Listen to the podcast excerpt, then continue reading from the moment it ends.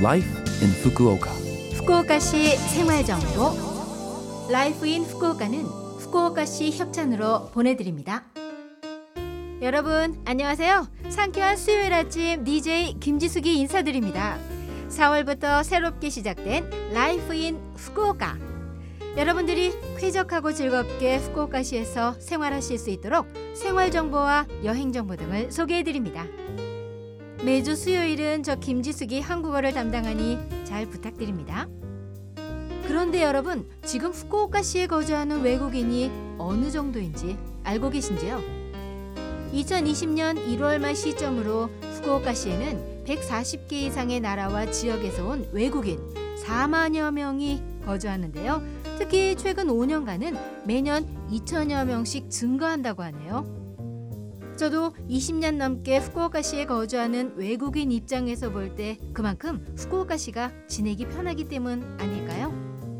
Life in Fukuoka는 팟캐스트로도 언제든지 들으실 수 있습니다. 그리고 블로그를 통해 방송 내용을 확인하실 수도 있으니 LOVE FM 공식 홈페이지에 Life in Fukuoka 페이지도 놀러 오세요.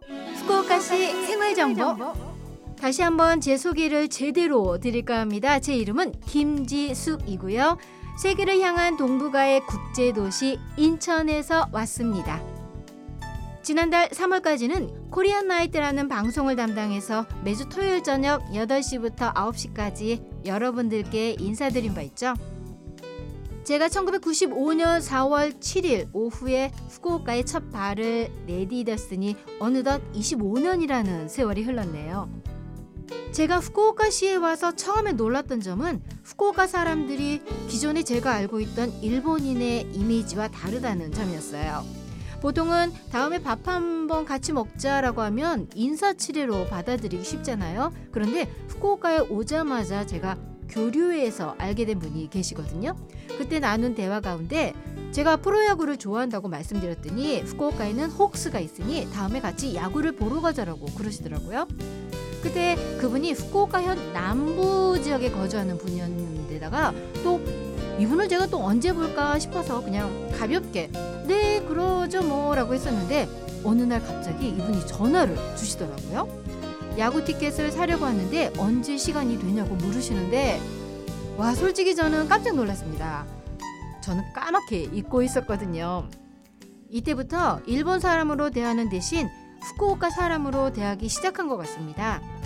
청취자 여러분 중에는 최근 후쿠오카시에 살기 시작한 분들도 계실까 싶은데요. 선입견을 버리시고 진심으로 사람들을 만나시는 것도 좋지 않을까 싶네요. 앞으로도 매주 수요일 아침 Life in Fukuoka를 통해 다양한 정보도 얻으시고 말입니다. 후쿠오카시 생활 정보 후쿠오카시에서 생활 정보 알려드립니다. 곤란하거나 난처한 일이 생겼을 때 외국인이 상담 가능한 창구가 있습니다. 후쿠오카시 가이코쿠진 소고 소단 시엔센터 후쿠오카시 외국인 종합 상담 지원센터입니다. 후쿠오카시에서 새롭게 생활하시는 분들 가운데 고민이나 궁금한 점이 있으시면 뭐든지 상담해 주세요. 쉽게 국어로 답변해 드립니다.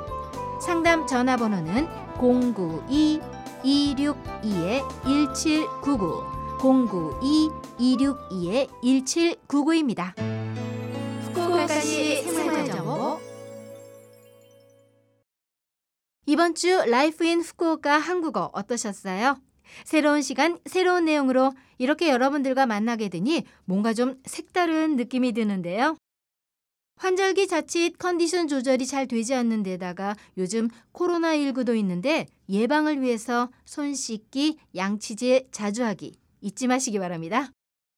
그럼 여기서 노래 한 곡 보내드릴까요? 리더 김유나의 카리스마는 볼 때마다 감탄하는데요. 4월부터 새로운 시작을 응원하는 마음으로 이 노래 보내드립니다.